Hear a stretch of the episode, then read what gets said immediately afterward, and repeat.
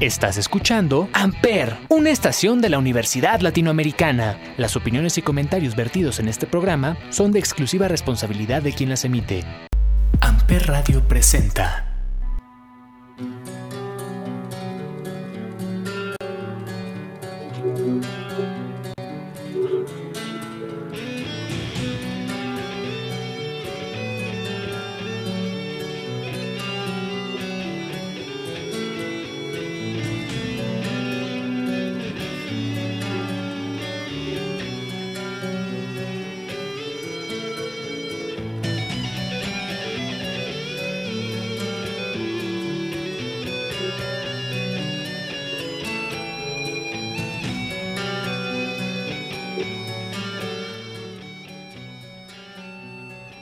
Todos, bienvenidos a este episodio, como todos los miércoles, de Sonidos en el Aire, a través de Amper Radio de la Universidad Latinoamericana. Y pues, una vez más, nos acompaña Olivier. Olivier, ¿cómo estás? Hola, Ismael, bien, aquí otra vez contento de estar en un episodio más de Sonidos en el Aire por Amper Radio. Sí, pues bueno, como todos los miércoles en este podcast se analiza música rara, música underground, bandas importantes o en este caso un episodio especial que vamos a hablar de las canciones eh, que más nos han influido en nuestra vida, que más representan nuestros gustos musicales o que sencillamente eh, nos encantan. Vamos a hacer cinco cada quien. Quizá al final hagamos algunas pequeñas menciones honoríficas para pues no dejar a ninguna de lado, que pues al final termina siempre dejando una de lado. Sí, claro, la verdad es que no es que sean todas las canciones, siempre hay... Es difícil, ¿no? Hacer este tipo de... escoger cierto tipo de, de favoritos cuando has escuchado tanta música y bueno, yo creo que para todos es difícil escoger las canciones favoritas. Entonces sí, como dices, bueno, vamos a hablar de eso, ¿no? De las canciones que nos gustan mucho. Antes de iniciar, me gustaría que empezáramos diciendo ¿cuál crees que haya sido la primer banda que te metió la música? ¿Que me ¿Cuál qué? Que te metió la música. Ah, bien, bien, bien, bien, bien, así, en serio, Metallica. ¿ok? Por ¿Tienes un un recuerdo poco. así muy concreto? Sí, yo de hecho en la... Yo antes de escuchar a Metallica, grupos así ya más, digamos, de rock y eso, empecé escuchando Kiss, Bon Jovi y cosas de ese estilo. Pero era más de lo que salía en la radio y ya, ¿no? Y empecé a escuchar a Metallica gracias a, pues, a mis amigos de la secundaria. Conocí a un amigo que se llama Miguel Ángel, que él fue el que me, me introdujo muchísimo en Metallica y me acuerdo mucho que llevó el disco de Metallica a la escuela y lo estábamos escuchando ahí y ya desde que vi la portada del Ride the Lightning precisamente que este de la silla eléctrica y los rayos y el, el logo de Metallica y todo este pues me, me- me dejó muy marcado y de ahí para adelante pues me metí cada vez más en el metal y ya después en otros géneros Eh, yo tengo una muy rara que tal vez es totalmente lo opuesto a ti. Había una banda en los, los finales del 90, principios de los 2000, que era una boy band venezolana que se llamaba U. sí llegué sí, sí me suena. Yo era fan, fan brutal, soy hasta la fecha de los escucho y me ellos me introdujeron a la música, puede ser que es estúpido, o sea, me introdujo a la música una banda de seis niños venezolanos que cantaban de, de chigi pop, pero por ahí dije, hey, ¿qué es esto? ¿Sabes? Yo como que nunca había puesto atención a la música. Que, que yo la verdad de niño así joven Michael Jackson. La verdad es que yo escuchaba a Michael Jackson y era súper fan de chavito de Michael Jackson y hasta la fecha la verdad es que todavía escucho sus canciones y, y me siguen gustando muchas, ¿no? O sea, en ese aspecto como primer grupo o algo, cantante algo que, me- que sí me, me hice fan, yo creo que fue Michael Jackson. ¿Con tus papás? ¿Tus No, sinceramente ni recuerdo dónde lo escuché, la verdad, porque no, mis papás no lo escuchaban, ni mis hermanos, no sé, la verdad no recuerdo. Creo que fue por la época en la que vino a México, que tuvo un concierto que fue muy famoso, que Pepsi Ah, ven- lo anunciaba por todos lados, y creo que ahí fue donde lo empecé a escuchar.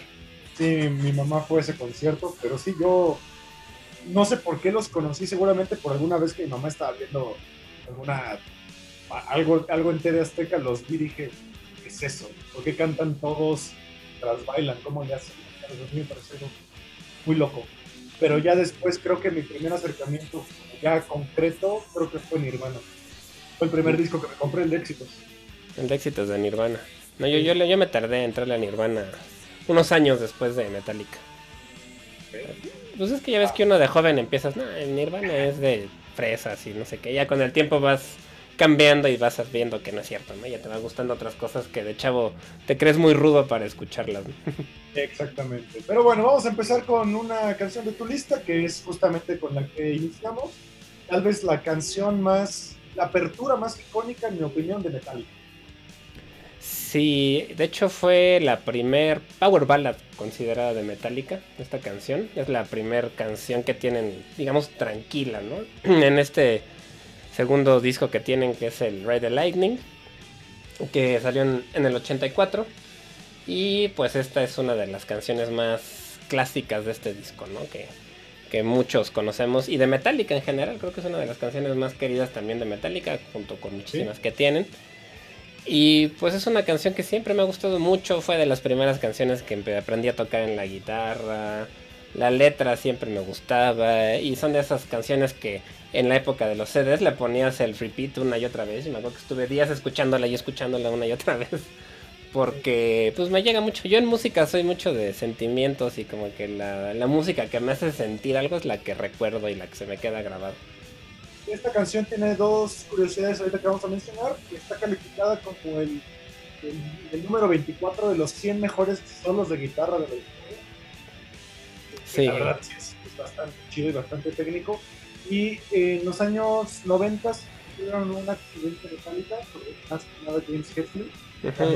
Duras de segundo y tercer grado por una y justo estaban tocando Fate Black.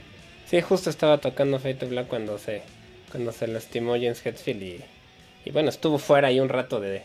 Cantaba, pero no tocaba, ¿no? En los conciertos porque estaba, está, estaba quemado. Fue la última canción que tocó en vivo Jason Newsted, el bajista, antes de salir. Antes de salir, sí, justo cuando se, antes de irse de, de la banda. Y pues a mí me gusta especialmente por la letra. Yo la, la escuché cuando estaba así en el tope de la adolescencia. Y es una letra que habla sobre la muerte, sobre el suicidio. James Hetfield dice que la escribió en parte porque él se sentía como, pues no sé, que tenía como esta, una pesadez que, que se emotiva, que se la desató, que le robaran, en un tour se metieron a su, a su camión y le robaron su primer amplificador, ¿no? Con el que él con el que él aprendió a tocar la guitarra y que desde ese momento como que se empezó a sentir muy triste y fue así que salió esta canción. Sí, es que se lo regaló su mamá y lo que yo he leído es que su mamá murió de un cáncer muy agresivo porque ella era, creo que era testigo de Jehová o era de una religión en donde no podían tomar medicinas, entonces por culpa de eso pues su madre murió. Sí, justamente, entonces pues el que le robaran esto pues le trajo malos recuerdos y pues tenía, sentía como esa pesadez anímica y por eso es una letra que sí habla mucho sobre sobre la muerte. Y también dice que con Lord Ulrich, no sé por qué, platicaban mucho sobre la muerte, le robaron su amplificador, se sentía triste y bueno, y escribió una canción sobre la muerte y el suicidio o un sobre todo tendencias suicidas, no tanto sobre el suicidio. Es correcto. Pues, ¿Qué te parece si la escuchamos? Vamos a escuchar esta canción llamada Fade to Black del disco Ride the Lightning de Metallica de 1984. Vamos. Eso fue un error ahí, balada, la verdad. Un dedazo, un spoiler.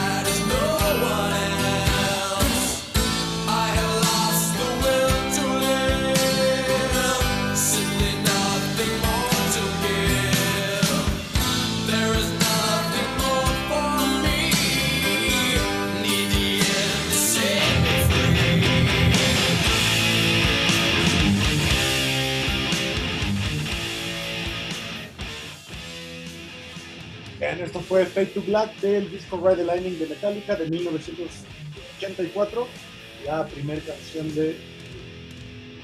Sí, no las ponemos completas porque si no se alargaría mucho el programa y a, veces hay problemas de derechos de autor, pero vamos a estar subiendo las playlists por si quieren escucharlas y checar bien completa ya las canciones para que no se queden ahí con las con las ganas de escucharla completa y pues bueno, esa es la verdad es que me, parece una canción muy emotiva desde el principio, ¿no? Por eso me gusta tanto porque sí me, me genera buenos recuerdos a pesar de que es. Exacto. Y aquí vámonos con una, una canción que a mí la verdad me cambió mucho como la forma en la que yo percibía la música. Para mí la música siempre era como canciones cortas y que iban al grano, ¿no? Esta canción fue creo que de las primeras que yo escuché que eran bastante largas y pertenece a un disco que ya hablamos en un episodio completo, que es el American Idiot de Green Day. Y estoy hablando de la canción Jesus of Suburbia, que tiene una duración de 9 minutos con 8 segundos. Que, que, eso me parece extraño, ¿no? Porque Green Day es una banda que hace canciones cortas normalmente. Exactamente, es una canción, pues es que al final pertenecen al punk. Más sí, exacto. happy, el happy punk o al skate punk, que sí son canciones como más al grano, pero esta es una canción, este es un disco en donde incursionan en lo que es la, la ópera rock. Sí, por eso yo creo que es un poco más, más larga de lo que suele ser, ¿no? ¿Y esta, por qué te gusta a ti? Pues es que es una canción que a mí yo, yo de adolescente era como ese adolescente estúpido que como que quería ir en contra de las reglas y todo eso. Hasta que escuché esta canción y dije, digo, suena un poco estúpido, ¿no? Pero suena como, digo, es como más de, hay otros como tú. Otras personas que sufren cosas o sienten cosas o piensan cosas como tú, eh, de que a lo mejor son incomprendidos o, o, que se sienten como, en Estados Unidos se dice los outliners. Sí. Outsiders, outsiders. outsiders.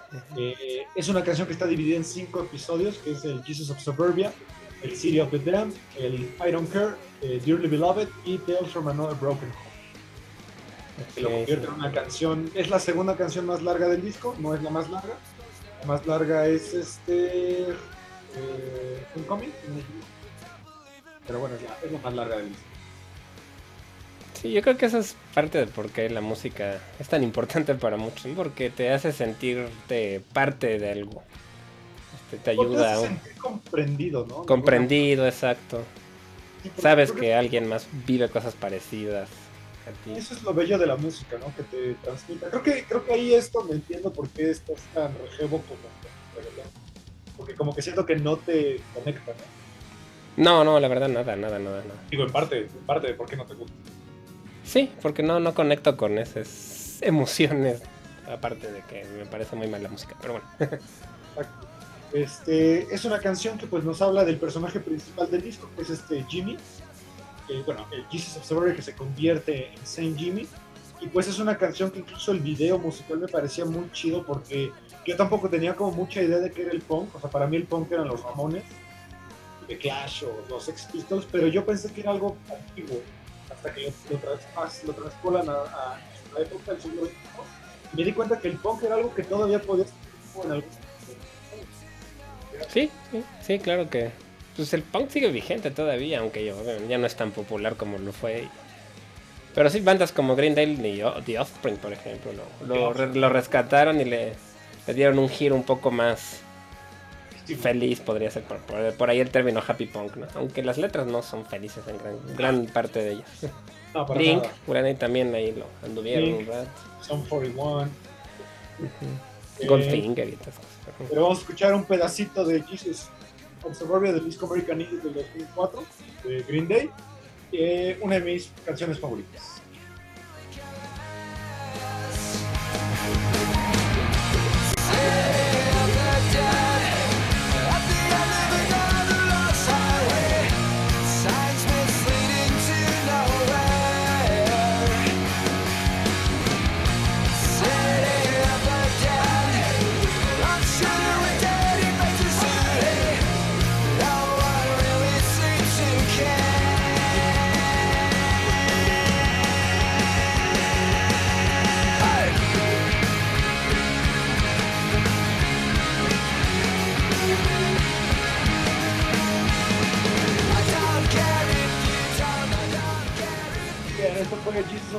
Del disco American Idiot de Green Day, una de las canciones que a mí más me tuvieron en la vida. Y que yo tengo la anécdota que fue la es la canción más larga que he podido sacar en guitarra. Que para mí es un logro muy, muy minúsculo. Bueno, es que nueve minutos sí es bastante, ¿no? y que no dejan de tocar en ningún momento. La guitarra no tiene descansos más que un, un pequeñito pasaje al final. Sí, sí, la, la, verdad es que sí. Tocar nueve minutos ya seguido ya, ya es bastante, ¿no? Pues bueno, vámonos con una tuya que cronología creo que es la más clásica. Puede ser, sí. Sí, sí, es la más vieja por lo menos. Este, vamos a hablar de Wish You Were Here, que es una canción muy conocida ya yo siento por mucha gente, que es de el grupo Pink Floyd. Es una canción que salió en 1975 como parte de un disco que también se llamó Wish You Were Here y que fue compuesto en su totalidad por este Roger Waters, ¿no? que era el, bajista, vocalista, pues, uno de los líderes de la banda. El dictador. el, pues sí, muchos, le, muchos no les cae bien precisamente porque lo consideran el, el dictador, como dices.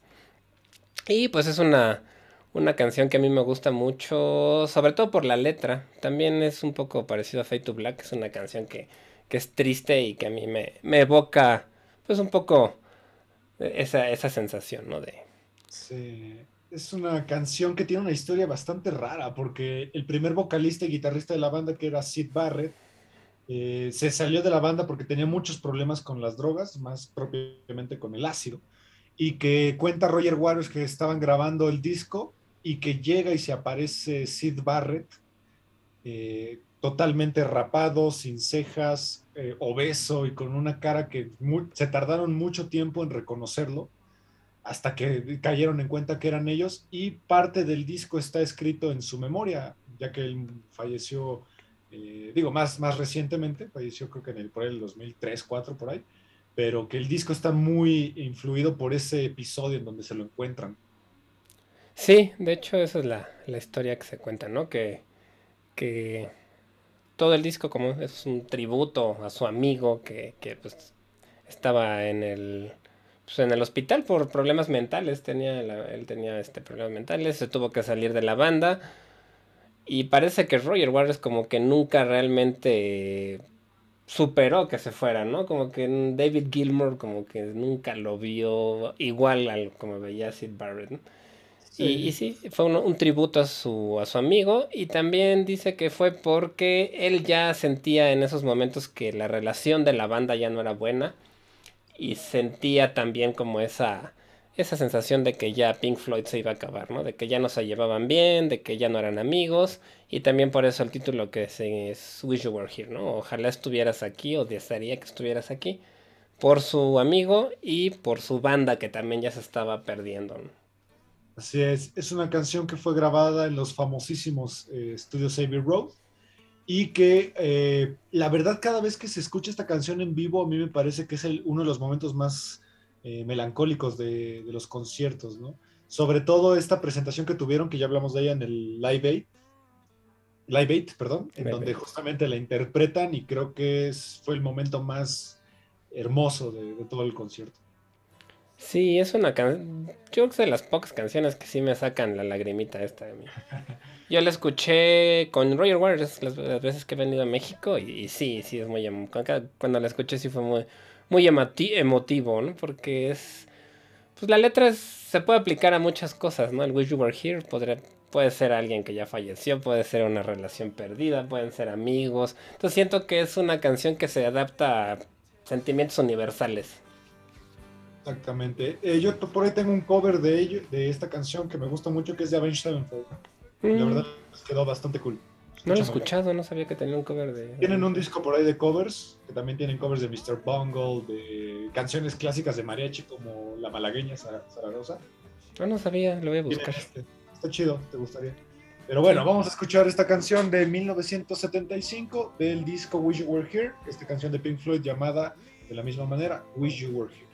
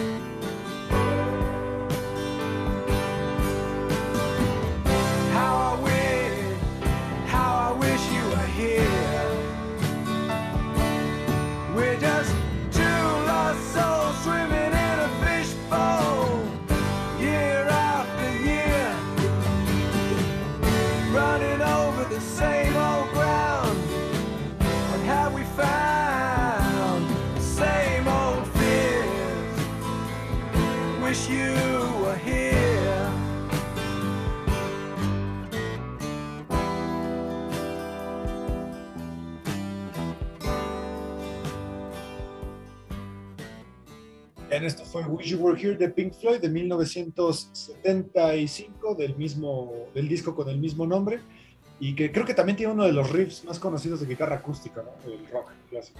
Sí, la verdad es una canción muy, muy reconocible y que yo creo que mucha gente la, la, ha escuchado, ¿no? Porque es de los grandes clásicos de Pink Floyd, que de por sí ya es una banda ya llena de clásicos. Yo creo que es una de esas canciones del rock clásico que, aunque no seas fan ni del progresivo ni tal cual de Pink Floyd, te ubicas, ¿no? Sí. Y además se me hace una canción accesible dentro de Pink Floyd, porque Pink Floyd es un grupo progresivo que sí tiene canciones larguísimas, medio complejas en cuanto a composición, y esta se me hace una canción bastante simple para lo que ellos hacían, ¿no? Sí, sí. Pero eh, bonita, o sea, emotiva. Sí, es bastante bella. Creo que junto con Money Comfortably Numb y obviamente No Breaking the Wall serían las canciones más populares o accesibles dentro de la discografía extensísima de, de Pink Floyd, sí. Así es. Eh, pues bueno, vámonos con una banda que a mí, la verdad, hasta la fecha, cada vez que sacan disco me, me vuelve loco. Todo lo que hace el líder que es Trent Reznor me vuelve loco y que ahora eh, se está dedicando mucho a las bandas sonoras y que todo lo que saca, creo que yo, yo creo que Trent Reznor todo lo que toca lo hace bien. O sea, tanto como Nine Inch Nails, como de banda sonora, como incluso con sus otros proyectos como How to, How to Destroy Angels, me parece increíble. Se me hace un tipo brillante. Yo la verdad con Nine Inch Nails tengo ahí mis... Yo empecé, como siempre, así nada, son bien fresas, no voy a escuchar eso, porque la música electrónica que... Y yo le gané respeto, no es que le importe mi respeto, obviamente, pero este, cuando cuando vi lo de, que era compositor de cine. Dije, a ver, este tipo, la, la, verdad es que, que mi respeto. ¿no? Y luego, lo primero, mi canción favorita de Nine Inch Nails es el cover que tiene Johnny Cash. El la de Hurt. Así yo, eh, cuando escuché esa canción, yo ni sabía que era de Nine Inch Nails. O sea, sí estaba yo muy sí, atrasado. Sí. De hecho, Trent Reznor estuvo muy molesto con la versión de Johnny Cash porque dice que le quitó como toda la crudeza y le quitó, la, le quitó las groserías además. Sí, de hecho. Entonces, bueno, eh, Trent Reznor también, eh, por lo que yo he escuchado, yo en, en, la escuela tuve un maestro de inglés que se casó con la exnovia de Trent Reznor. Órale, ¿en serio? Su esposa es, es la exnovia y dice que es un idiota, así que es una persona detestable.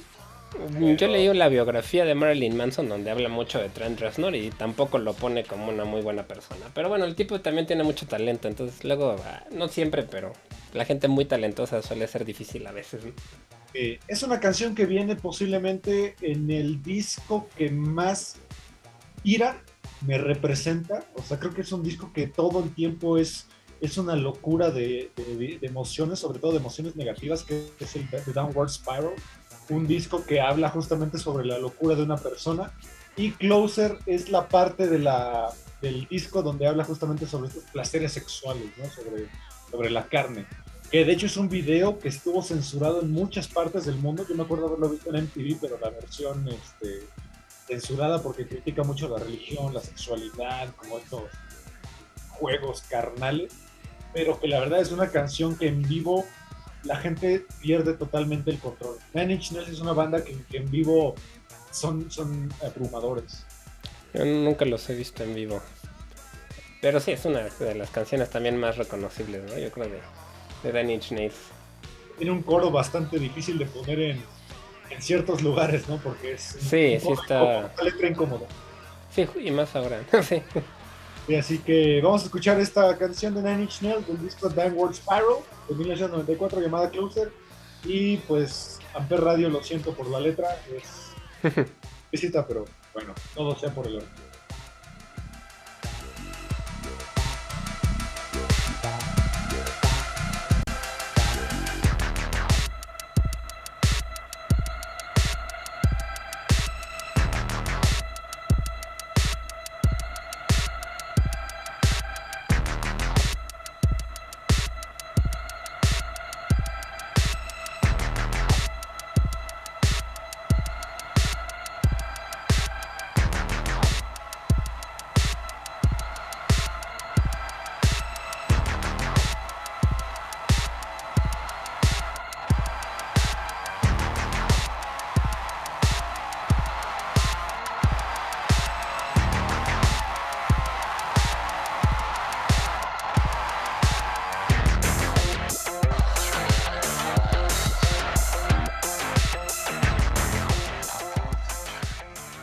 Esto fue Closer de la banda Nine Inch Nails del disco de Downward Spiral de 1994. Y pues bueno, posiblemente sea la canción más conocida de Nine Inch Nails. Mm, puede ser, la Heart, ¿no? Tal vez. Tal vez Heart por Johnny Cash. O The Perfect Rock también de. Perfect Rock, que de hecho Heart pertenece al mismo disco, Downward Spiral. Y que pues bueno, eh, Nine Inch Nails para mí es una de esas bandas que sí han, cambiado la historia de la música. Eh, The Hand That Fits también me hace que Hand That Fits, porque salían los Guitar Heroes, ¿no? Ajá, salían algunos de esos juegos, sí. Listo, vámonos con una tuya. Y aquí ahora creo que ya empieza la parte más heavy de tu lista. Sí, que yo la verdad es que no son tan pesadas mis, mis canciones. ¿eh? Sinceramente, yo tengo como debilidad por la mezcla de tranquilo con pesado. Me gusta mucho. ¿no? Que es algo que hace pues mucho este esta, esta banda de la siguiente canción, que es Harvest, que es de mis bandas favoritas. Bueno, Pink Floyd y Opeth están como al mismo nivel para mí en cuanto a lo que mucho que me gustan. Y se llama Harvest.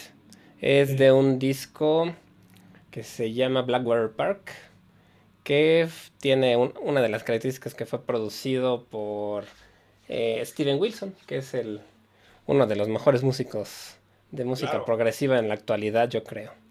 Claro, que de hecho mucha gente dice que Opeth no existiría sin la mano de Steven Wilson. Pues yo también tengo el... O sea, Opeth ya existía desde mucho tiempo atrás, de que empezaron con Steven Wilson. Es una banda que empezó en los... Este disco es del 2001 y ellos empezaron este, mediados de los 90, ¿no?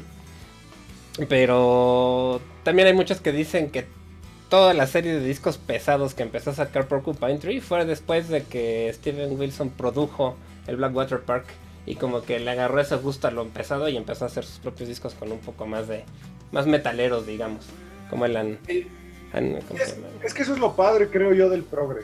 El progre como que puede abarcar tantos géneros. De hecho, eh, para mí Opeth siempre ha sido una banda como de progresivo más orientado hacia el death metal de hecho sí empezaron un poco con Doom, con Death. y que este disco, a mí se me hace el segundo mejor. A mí el disco que más me gusta de Opeth creo que es el Morning Rise. Sí, está muy bueno, son discos. el Morning Rise. Caso, pero este disco a mí se me hace tan bonito, tan, tan bien este, balanceado entre como lo que decías tú, de, música tranquila, como con más este, acústica, con pasajes ya muy heavies. Sí, esta canción en particular, Harvest, es la más tranquila del disco, no tiene partes pesadas, él no canta gutural, es su voz natural y es casi pura guitarra acústica, ¿no? Y me gusta mucho igual, porque se me hace muy emotiva, es una canción que la escucho y me, hace sentir, ¿no? Me, me, parece una canción muy emotiva. Habla sobre la muerte, como la entrada un poco de una persona que está muriendo y va a entrar al infierno, algo parecido. Y está rodeado como de fantasmas. Oped habla, tiene, este no es un disco conceptual, pero tiene otros que sí lo son y mete mucho fantasmas. Como que les gustaban las historias de fantasmas, más recientemente brujas y cosas así. Creo que sobre todo el Ghost Reverie. Ghost Reveries, totalmente de fantasmas, pero tiene The Face of Melinda, también, que es una canción que me encanta, del Still Life. También habla de fantasmas. El Watershed también habla de fantasmas es un tema que les gusta la muerte, los fantasmas, este, espíritus, todo este tipo de cosas.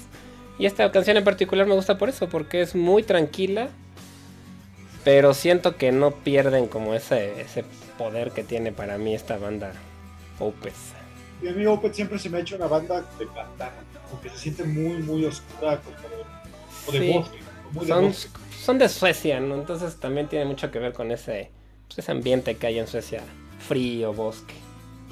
Entonces vamos a escuchar esta canción de, eh, de Open llamada Harvest del disco Blackwater Park del 2000.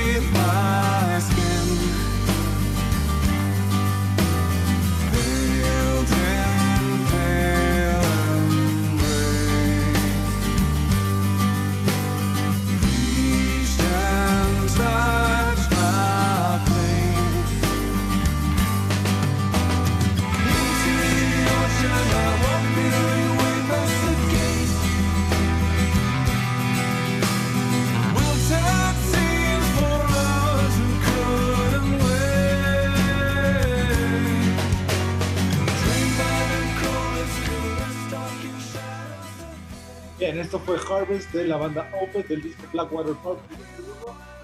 que Sí, yo lo siento que él toca muy similar la guitarra a David Gilmour cuando hace solos. Por eso creo que lo relaciono mucho a Pink Floyd y Opeth. Y de hecho por ahí Steven Wilson y, y Michael tienen eh, una banda en común que es Stone Corrosion, que se le criticó mucho por ser como muy sosa. A mí me parece que es un proyecto cool.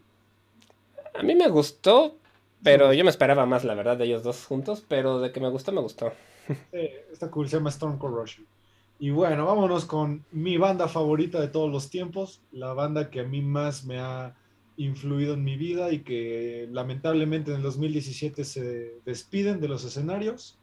Eh, yo afortunadamente tuve la dicha de irlos a ver al Pepsi Center, si no me equivoco, a su despedida, y que la verdad es una banda que a mí me, me encanta. Esta canción tiene dos versiones, una que sacaron en su primer disco, el Greatest Love Songs Volumen 666, y que después remasterizan para su segundo disco, que es el of Blade Romance, y estoy hablando de Your Sweet 666 de la banda Him de Finlandia. Sí, entonces. Pues creo que es una banda que también representaba mucho el, gótico, ¿no? El, e, esta parte cuando se puso muy de moda este, este género del gótico. Algunos le decían emo, pero yo no, a mí no se me hace. No, pero ni por asomo creo que es emo para nada. No tiene ni un elemento emo las letras de, de Ville Battle son bastante románticas, como de este gótico vampiresco, romántico. Eh, pero no, creo que Emo no tiene ni, nada su corazón. Tal vez su físicamente, no como se vestía, pero sí, la verdad es que, que sí es un grupo que fue muy muy importante en, cuando salió en los 90, es que también ya, ya tiene es más viejo de lo que parece a veces. Sí, su primer disco es del 97, que es de lo que salió esta canción, y que es una canción que realmente la letra no es tan ambiciosa como otras composiciones que él tuvo más en sus proyectos futuros, pero que es una canción que a mí me parece que representa sumamente bien la, la propuesta que te trae Jim, que es un metal muy accesible, muy cargado de sintetizadores, de guitarras melódicas, de una voz que él tiene una voz a mí me parece increíble, muy, un barítono muy extraño porque él, dato curioso, llega a un 2-0, es una nota antes de lo que empieza el teclado. Ya, ok. Es una nota brutalmente baja. Sí, sí tiene muchos cambios, ¿no? De, de, de tono cuando canta y que la canción también para mí representa como mucho de lo que son eh, sus cambios de tono. Eh, tiene, puede cantar desde voces muy limpias hasta gritos, digo, no rayando en lo que sería culturales o screamos, pero sí una voz bastante potente que en vivo, la verdad, Kim es increíblemente fiel a su sonido. O sea, no se le va ni una nota. Y su, su voz se reconoce también, eh, tiene, siento que es muy, muy reconocible, bueno, su estilo. Yo de Him, la verdad, no nunca fui muy fan. Pero la, la única banda que llegué a tener así cuando estaba en la universidad, tocábamos el cover de Wicked Game. yo llegué a, llegué Es como sencillo de tocar y se escuchaba bien, ¿no? Y, pero tenía yo una amiga en la universidad que era bien fan de Him. Sí, Him es lo máximo. Pero bueno, vamos a escuchar esta canción, Your Sweet 666, de la banda Him, del disco Greatest Love Songs, volumen 666.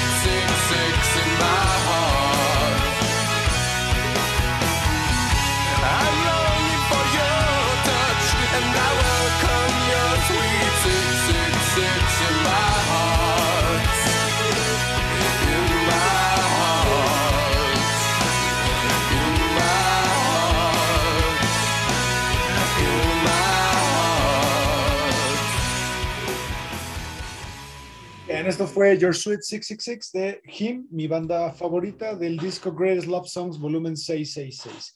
Como les mencionaba, esta es la versión de ese disco. En el Razor Blade Romance, su segundo disco, tienen una versión remasterizada junto con Wicked Game, la que mencionabas. Y sí, se siente mucho más eh, producida. Producida porque justamente fue el cambio en donde ya los contrata Warner. Entonces ya tuvieron que pues, hacer un, eh, un sonido mucho más pulido, ¿no? Después siento que salió de Rasmus, que como que le querían copiar, siento yo un poco. Que también eran finlandeses. Sí, exacto. Y que también son muy amigos de una banda que a mí me encanta, que, es Apocalíptica. Ah, claro, sí. han colaborado muchas veces también con ellos, con The Rasmus y con Kim. Sí, pues Apocalíptica también, sí, es cierto. También es, es como de ese movimiento que hubo en Europa, más propiamente en Finlandia, ¿no? De bandas. Pues los nórdicos, eh, pero sí en Finlandia, Nightwish también estaba muy de moda en esa época, que también son finlandeses. Sí. Stratovarius, que ese es otro género, pero también era en Finlandia. Será como Speed. Speed, sí. Exactamente. Y bueno, vámonos con otra tuya. sí, de esto vamos a una... Es una canción muy extraña porque es de mis grupos favoritos también, que se llama Dead, que es un grupo que toca death metal progresivo. Muchos los consideran los creadores del género del death metal. Es una banda de Florida, este, pues liderada por un que yo lo consideraba un genio este este cuate, un excelente guitarrista me parecía a mí, que se llama, se llamó este Chuck Schuldiner, que murió ya este en el 2001. La banda este, estuvo activa del 83 al 2001. Y esta tiene la característica de ser su rola más tranquila y de las pocas en las que no hay este, tampoco percusiones. Es pura guitarra acústica mezclada con guitarra eléctrica y siento yo que tiene muchas influencias del flamenco. Se escucha un poco como la guitarra española ahí. Y a mí me gusta mucho por lo mismo, porque se me hace una rola muy emotiva. Que además cuando sabes la historia, este Shock Diner se enteró este poco tiempo antes de, de, que compuso este disco que se llama Sound of Perseverance, que en general es un discazo donde viene esta rola. él tenía cáncer, cáncer cerebral y él ya sabía que era muy probable que falleciera. Y entonces todo este disco, que fue el último disco que hizo con Dead porque falleció, pues se nota ese sentimiento que traía de que sabía que ya estaba cerca de la muerte, ¿no? O sea, lo iban a operar y todo, pero era una operación muy, muy difícil salir de esto, ¿no? Cáncer en el cerebro.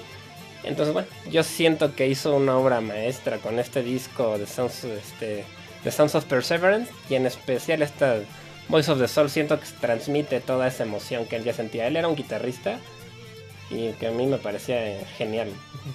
Él, él, es de estos guitarristas que entran de, que se llama shred,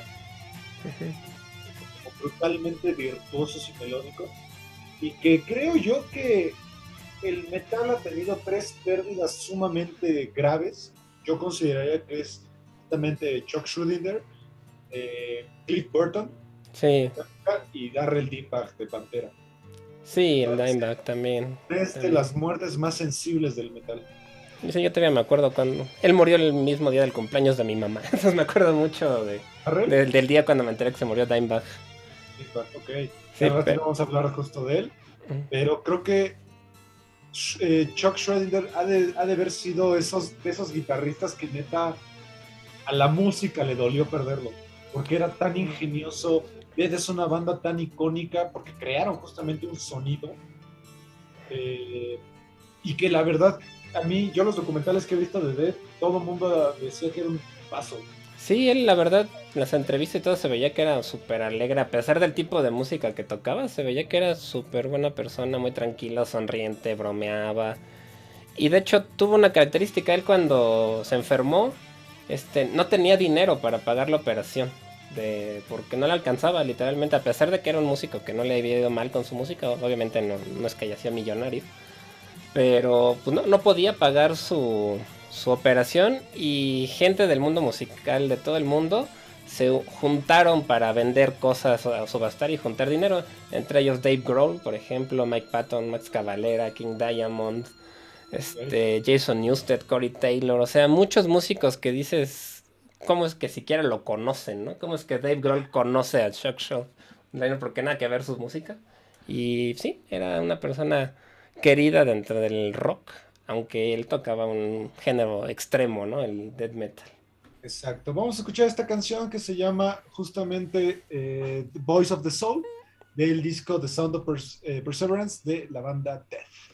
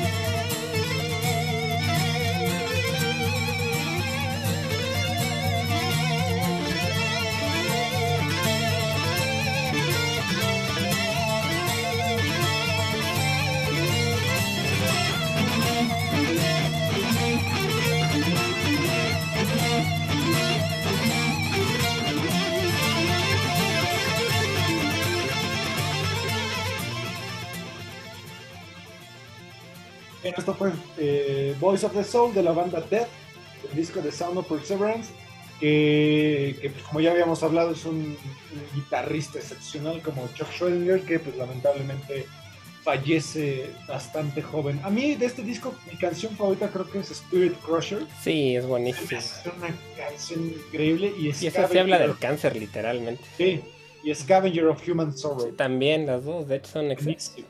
A mí ese disco en general me parece genial. Yo siento que por lo menos murió tranquilo de saber que había hecho un, había dejado una excelente obra. Sí, exactamente. También en este disco tienen un cover de Judas Priest. sí, Painkiller. Es un discazo y la portada me se me hace genial. de hecho, las portadas de ellos son muy buenas. Sí, pues son de esas también portadas que influenciaron muchísimas otras bandas. Sí, como creo que junto con Cannibal Corpse se me hacen como dos de los de las bandas que tienen esas, esas portadas que, que Mix Up tiene que tapar un poquito, ¿no? sí. Explícitas. Sí, que Dead se me hace más, como más profunda la música que Cannibal Corpse, pero, sí. sí, son los dos super icónicos del death metal. Eh, vámonos con un cambio total de, de, género con mi guitarrista favorito de todos los tiempos, que es este, el guitarrista y actualmente va a regresar a la banda, que es eh, John Frusciante de los Red Hot Chili Peppers, que John Frusciante tiene una trayectoria difícil. Es un guitarrista que sustituye a, a, Hills, Novak, que es un guitarrista, el primer guitarrista de Red Hot Chili Peppers que fallece de una sobredosis de heroína.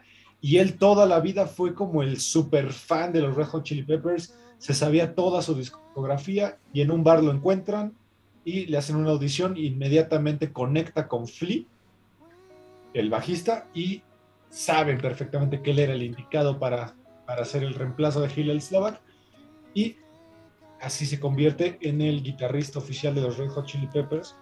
Y empezó a los 18 años, ¿no? Con ellos, además, es súper joven. Exacto. Y algo interesante de él es que sufrió casi lo mismo que le pasó a Kurt Cobain, solo que él vivió contarlo, la fama no le cayó bien. Él quería seguir tocando en pops, en lugares chiquitos, pero pues los Red Hot Chili Peppers ya tenían una agenda sumamente eh, internacional, entonces decide salirse de la banda a la mitad de un concierto en Japón. Eh, ellos lo convencen de que pues por favor termine el concierto, lo convencen, pero al terminar el concierto agarra el primer avión y se va. Se va. John Frusciante eh, empieza una sobredosis de heroína bastante, bastante preocupante. Hay un documental que hace Flea junto con Johnny Depp, en donde eh, redactan un poco lo que fue la vida después de los Red Chili Peppers. Y en el documental vemos un John Frusciante totalmente calavérico, desgastado. Dato curioso, John Frusciante tiene todos los dientes sustituidos por porcelana. Mm, sí, la heroína se los consumió. Tiene los brazos completamente quemados porque en una sobredosis se le cae un cigarro encendido, se quema su casa y con tal de salvar su guitarra favorita, se mete a la casa y se le prenden todos los brazos. Además de la pus de los sí, que ya estaban infectados. Sí, él, pues, él ha estado dentro y fuera de los Chili Peppers un montón de veces, ¿no? Tres veces se ha salido. Dos veces se ha salido y tres veces ha, estado como regresando. Porque acaba de regresar otra vez, ¿no? Hace poco. Sí, el próximo año se supone que sale su disco nuevo. Es, el próximo año empieza su gira nueva ya con John Frusciante. Y pues bueno, John Frusciante ha tenido una vida también de solista bastante importante. Se ha salido un poquito de lo que es su guitarra clásica más funk, eh, que de hecho este disco todavía pertenece como a esos géneros, el Curtains pero último, últimamente ha producido mucha música electrónica y ha producido muchos artistas de hip hop. Ah, no sabía que era productor también, pues tiene 19 discos. Sí, es muy prolífico. También ha colaborado. Yo no lo conocía como solista. Ha colaborado con una de mis bandas favoritas que también es este, los eh, Mars Volta. Él es el guitarrista oficial junto con Omar Rodríguez de los tres primeros discos. Y pues bueno, Joe Frusciante es un tipo que a mí me cambió la vida eh, ver ese documental de Johnny Depp que les digo, me movió algo que, no, estaba listo para ver, pero lo vi. Y yo sí podría decir que John Frusciante es el músico que a mí me, me salvó y me cambió la vida. Y que muchas revistas lo han mencionado como el nuevo Jimi Hendrix. Sí, es que tal vez no destaca tanto dentro de los Chili Peppers, pero no porque no toque bien, ¿no? Sino porque tal vez es un grupo que está muy balanceado, ¿no? Tiene todos los instrumentos son importantes. Y están en el lugar correcto. justamente. Sí, entonces vamos a escuchar esta canción llamada Time Tonight del disco Curtains de John Frusciante del 2005.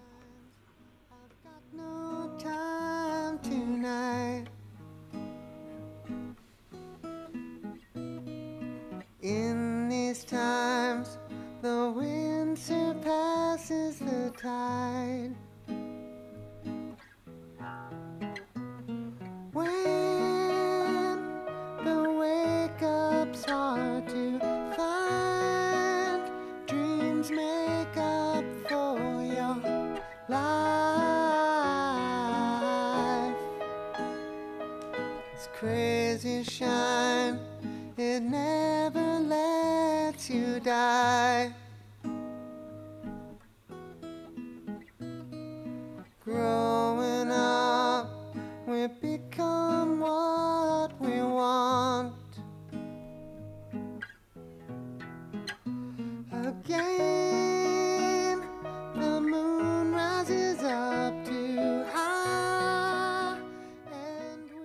Esto fue Time Tonight de John Frusciante del disco Curtains, uno de sus discos solistas, y que bueno, aquí pues experimenta mucho con sonidos de guitarra alternativo y con la guitarra acústica.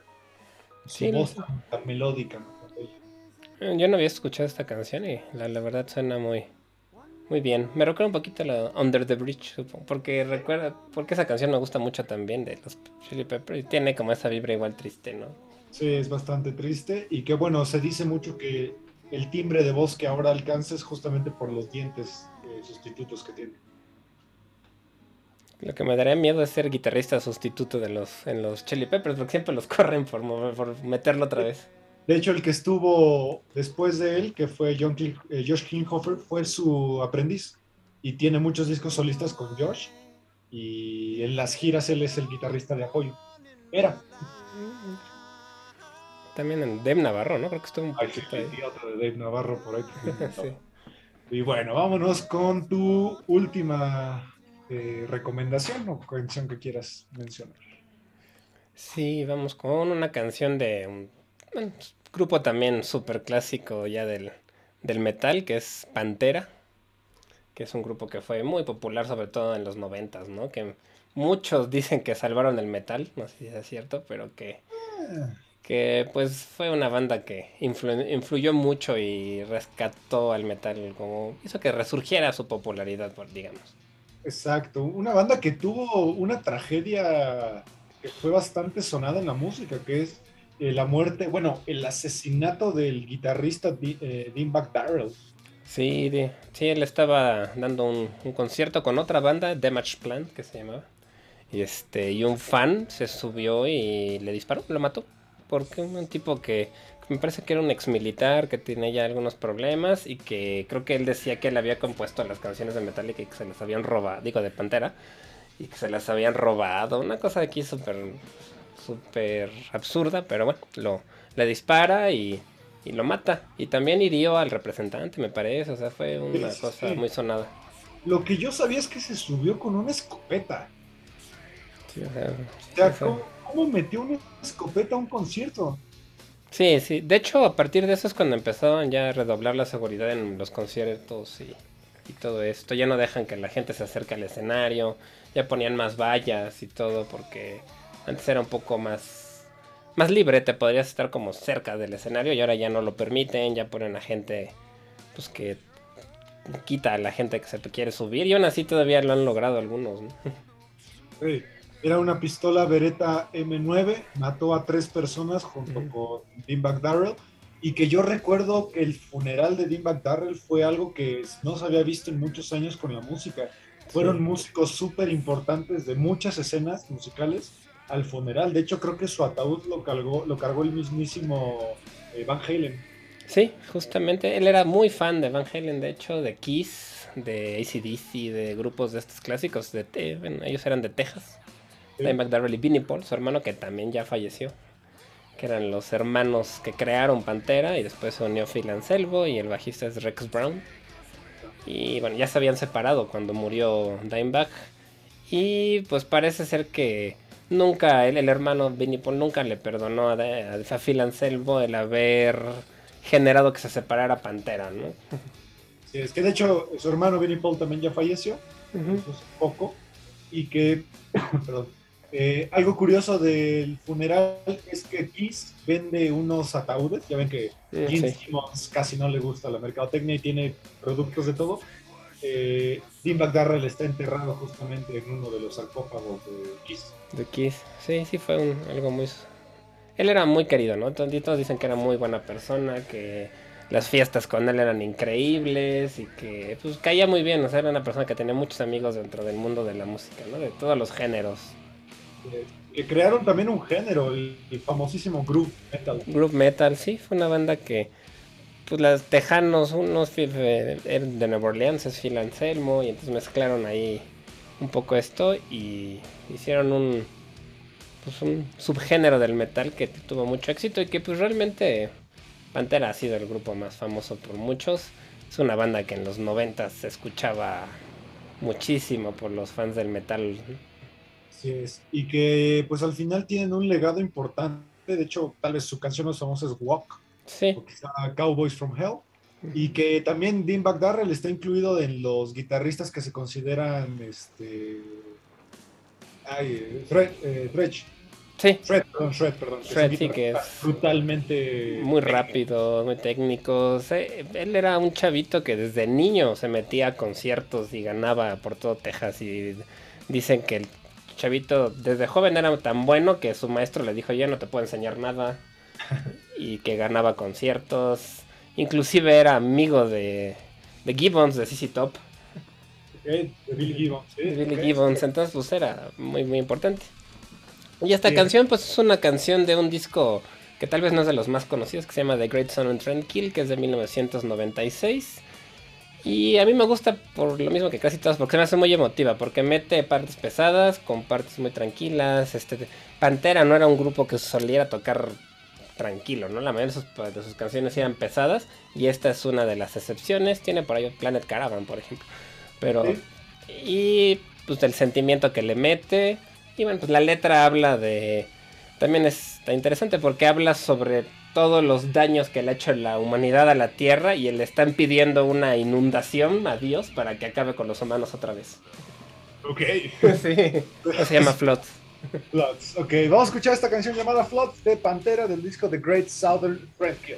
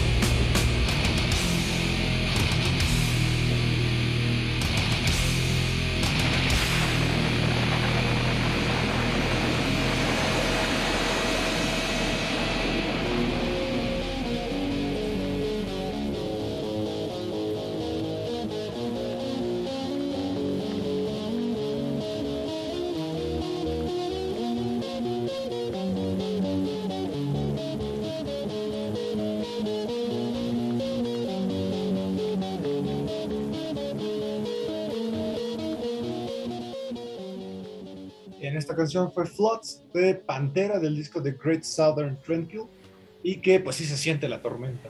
Sí, se escuchan ahí los efectos de sonido y, muchos dicen que este es el mejor solo que de la carrera de Pantera y también lo en algunos artículos de, de bueno, de algunas revistas lo también lo, lo catalogan como de los mejores solos de la historia del metal.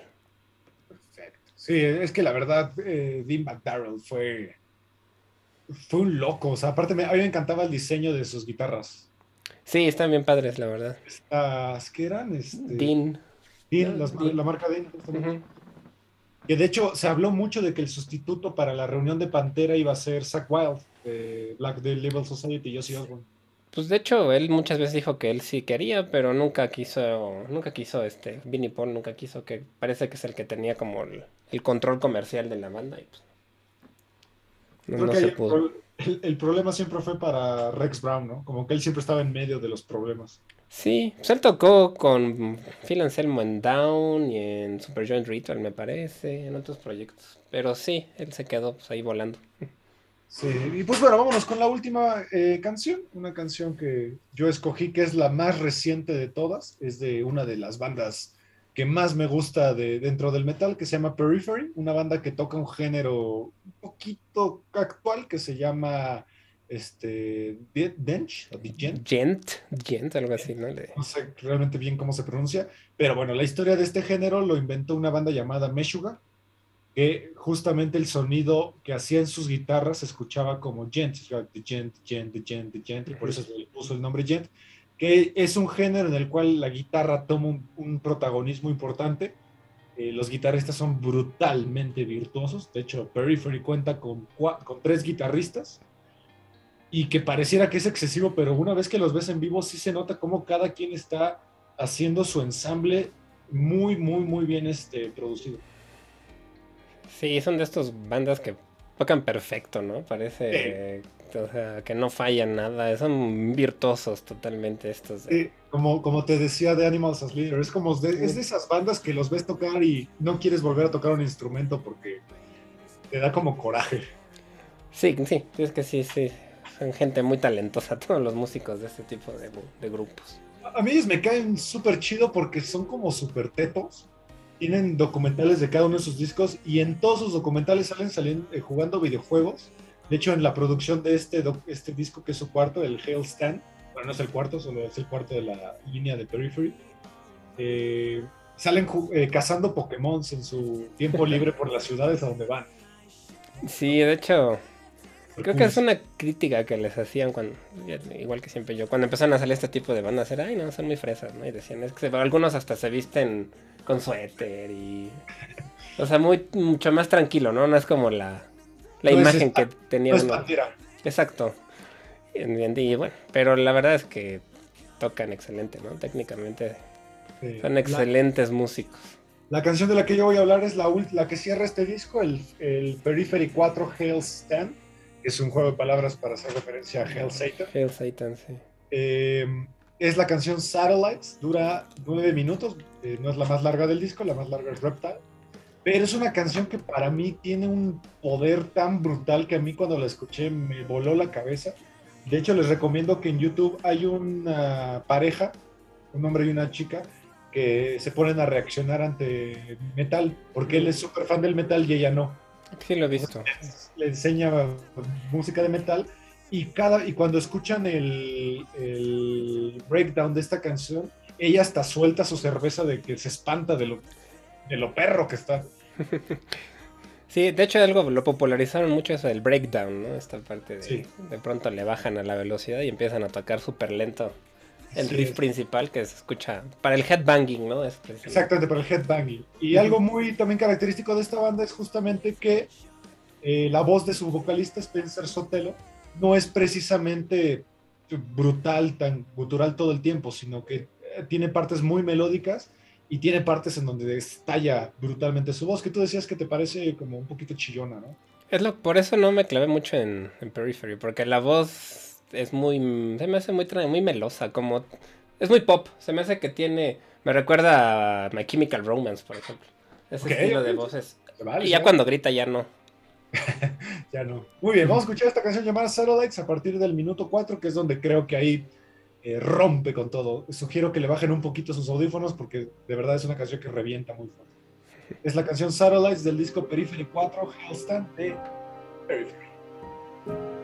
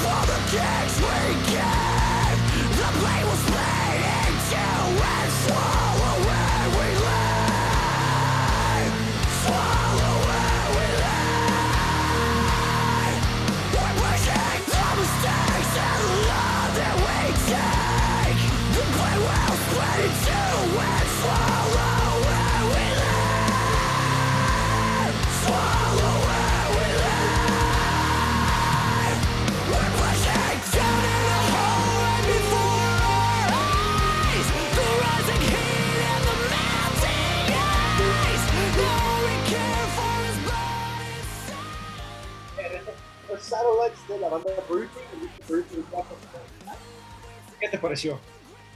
Está, está buena, la verdad el, el breakdown, como dices, eh, sí se... De pronto como que explota, ¿no? La, la canción. El baterista que es Matt Halpern, la verdad aquí en este disco se vuela la cabeza. Muy, muy yacero se escucha, ¿no? La batería. tiene unos feels increíbles. Dato curioso, eh, el baterista eh, Matt Halpern tiene una marca de jacuzzi helados. ¿De helados? Jacuzzi, helados. Ah, ya, ya, ya.